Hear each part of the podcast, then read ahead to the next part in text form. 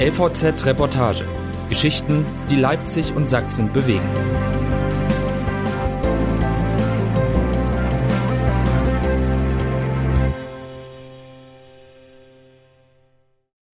Wer war der Mann im Stasi-Mantel? Von Denise Peikert. Noch immer beantragen Menschen Einsicht in ihre Stasi-Akten. Was treibt sie an, mehr als 30 Jahre nach der Wende? Zwei Geschichten über Flucht, Verrat und Suizid und darüber, warum alles seine Zeit braucht.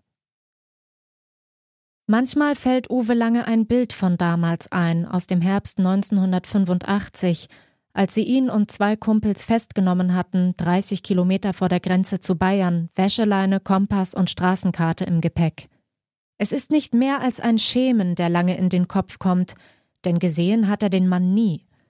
Aber er war dabei, die ganzen vielen Male, an denen sie lange dazu befragt haben, warum er weg wollte und wer es noch vorhatte. Immer saß der Mann schweigend hinten im Eck, und immer war es derselbe. Lange roch das, und er sah den stets selben langen Ledermantel an der Garderobe.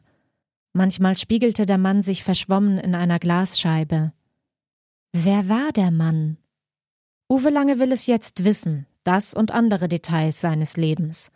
Er hat einen Antrag auf Einsicht in seine Stasi-Akten gestellt, vor ein paar Wochen mehr als 30 Jahre nach dem Fall der Mauer. Warum erst jetzt?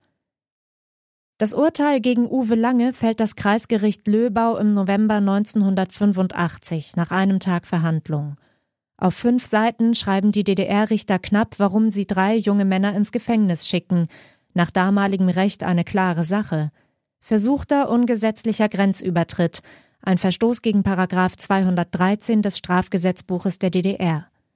Uwe Lange bekommt eine Haftstrafe von einem Jahr und zehn Monaten. Im Sommer 1986 kauft die Bundesrepublik ihn frei. Wenn Lange heute an seinem Wohnzimmertisch in Burkau bei Bautzen sein Leben erzählt, dann geht er zügig durch das davor, durch die Zeit bis zur Haft, an der Schule Schneebälle aufs DDR-Emblem geworfen, Lehre zum Baufacharbeiter gemacht, Konzerte von Renft besucht, und durch das danach ins Auffanglager nach Gießen gekommen, in Baden-Württemberg und Bayern gelebt, geheiratet, zwei Kinder bekommen. Die zehn Monate von September 1985 bis Juni 1986, die beschreibt lange genauer. Die Fahrten im Grotewohl-Express, dem Gefangenenzug der DDR, das Bettzeug anderthalb mal anderthalb Zentimeter kariert, das exakt auf eine bestimmte Karolinie gefaltet werden musste – die Zwiebeln, die er sich statt Zigaretten kaufte wegen der Vitamine und bevor er selbst anfing zu rauchen. Dann der Morgen, an dem sie seinen Namen aufriefen, endlich.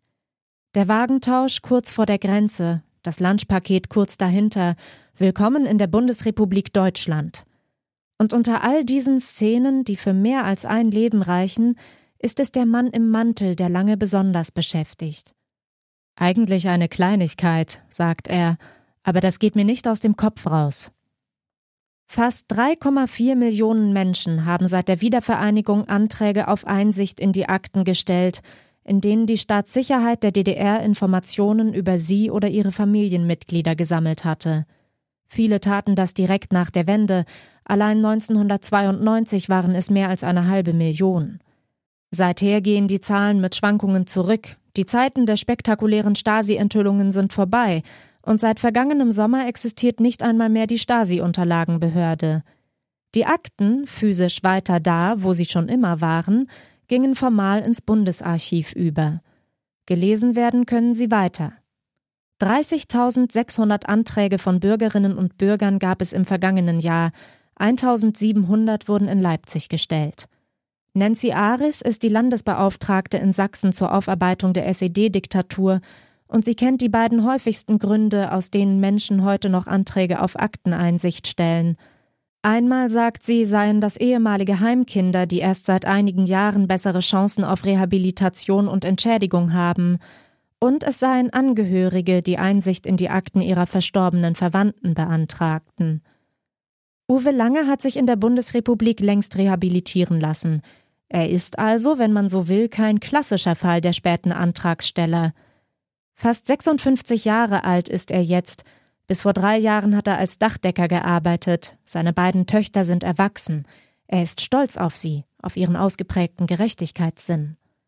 Das Haus in Sachsen kauften er und seine Frau, als sie mit ihren Katzen daheim nur noch zu zweit waren.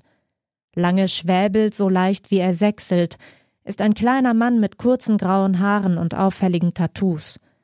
Er wirkt wie einer, den so schnell nichts umhauen kann, aber auch wie einer, der sich das hart erkämpft hat.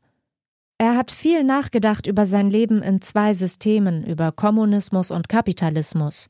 Er hat nachgeforscht nach der Wende, weil ihm die Festnahme damals im Herbst 1985 an einem Bahnhof im Vogtland wie vorbereitet vorgekommen ist. Er fuhr, erzählt er, in den Heimatort eines der Männer, die mit ihm gemeinsam die DDR verlassen wollten, und hörte das Gerücht, dass der sich wohl damals in der Kneipe verquatscht habe.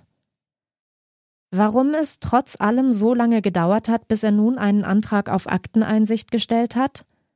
Im Gefängnis, sagt Lange, ist man automatisch gewalttätig geworden. Mann, sagt er jetzt, nicht ich.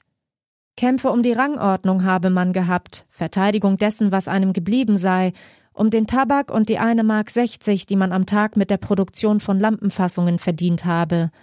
Das habe ihn geprägt, sagt Lange. Hätte er seine Akten wie viele kurz nach der Wende gelesen, als man da emotional noch drin steckte, da hätte man bestimmt gedacht, verdammt, ich gehe die jetzt mal alle besuchen. Jung war lange, als er die DDR verlassen wollte, 19 Jahre erst, und jung war er immer noch, als die Wende kam. Lange habe er nicht wissen wollen, wer von seinen Freunden und Verwandten wohl in seiner Akte steht, als Zuträger für die Staatssicherheit. Jetzt bin ich ruhiger und reifer geworden. Was Lange sagt, war, wenn man so will, kurz nach der Wende die Position der Bundesrepublik. Sie war dagegen, die Stasi-Akten zu öffnen. Richard Schröder, damals SPD-Fraktionschef in der letzten Volkskammer der DDR, hat sich daran im vergangenen Sommer in der Zeit erinnert. Die Bundesregierung, sagte er da, habe sich gefürchtet, es würde in Ostdeutschland Mord und Totschlag geben, wenn erst einmal herauskommt, wer alles für die Stasi gearbeitet hatte. So wie sich Uwe Langes Sicht auf die Dinge verändert hat, so hat sich auch die deutsche Debatte geändert. Noch immer und zuletzt immer mehr wird über das gesellschaftspolitische Erbe der DDR geredet. Die Abschaffung der Stasi-Unterlagenbehörde im vergangenen Jahr ist also längst nicht das Ende von etwas. Warum sollten Menschen ihr eigenes Leben in der DDR fertig bearbeitet haben, ihre persönlichen Akten geschlossen haben, wenn bis heute auf jeder sozioökonomischen, jeder politischen Landkarte Deutschlands die Grenze der ehemaligen DDR so deutlich zu sehen ist. Frau H. kommt zum Gespräch in eine Bäckerei im Osten von Leipzig. Sie will bei ihrer Arbeit nicht auf ihre Geschichte angesprochen werden, deswegen erzählt sie sie anonym. H. gehört zur zweiten Gruppe der Menschen, die sich derzeit noch vermehrt für Stasi-Dokumente interessieren. Sie hat die Akten ihres verstorbenen Vaters beantragt. Der Tod des Mannes, ein Zahnarzt an einer Poliklinik in der mecklenburgischen Kleinstadt, in der H. aufwuchs, ist aber schon 36 Jahre her. Warum Frau H. erst vor kurzem einen Antrag auf Akteneinsicht stellte, hat einerseits Gründe, die viele selbst kennen dürften. Die Zeit nach der Wende war so aufregend, sagt sie, die damals Anfang 20 war. Sie studierte, lebte eine Zeit lang im Westen Deutschlands, kam dann nach Sachsen, heiratete, baute ein Haus, bekam eine Tochter. Zeit und Kraft, sich Gedanken um das Früher zu machen, hatte sie wie viele andere in dieser Lebensphase nicht. Andererseits gibt es dramatische Gründe, wegen derer Frau H. erst jetzt einen Antrag stellt. Ihr Vater war depressiv, tötete sich selbst. H. war es, die ihn im Keller ihres Elternhauses fand, kurz vor den Prüfungen zu ihrem Schulabschluss. Ein absolut traumatisches Erlebnis, sagt H. und kann es auch erst heute so sagen. Inzwischen, sagt sie, ist sie bereit, sich ein paar Fragen zu stellen. Der Vater haderte oft damit, dass er nicht in der Partei und katholisch beruflich nie würde aufsteigen können. Gab es Intrigen in der Poliklinik? Von wem außer von den Nachbarn wurde es beobachtet, wenn die Familie Besuch aus dem Westen hatte, das auffällige Auto vor der Tür stand? Wenn ich das wissen will, muss ich das jetzt machen, sagt H. Ihre Mutter, 77 Jahre alt, sei noch geistig rege und fit und wer weiß, wie lange sie noch Nachfragen zu dem beantworten könne, was da vielleicht in der Akte stehe. Einerseits, sagt H., habe sie also inzwischen ein bisschen Zeitdruck, andererseits hätte sie es früher auch nicht geschafft, denn es habe lange gedauert, bis sie den Suizid ihres Vaters für sich verarbeitet hatte. Da kann keine Stasi-Akte helfen, sagt sie.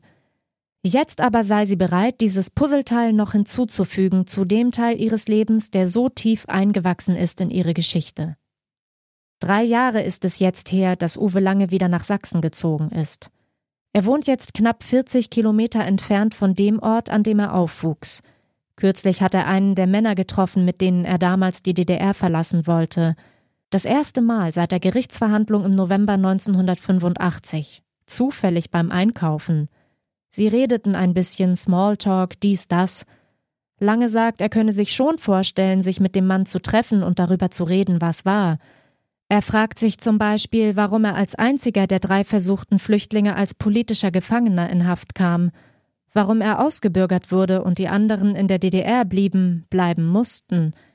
Aber jetzt will ich erst mal lesen.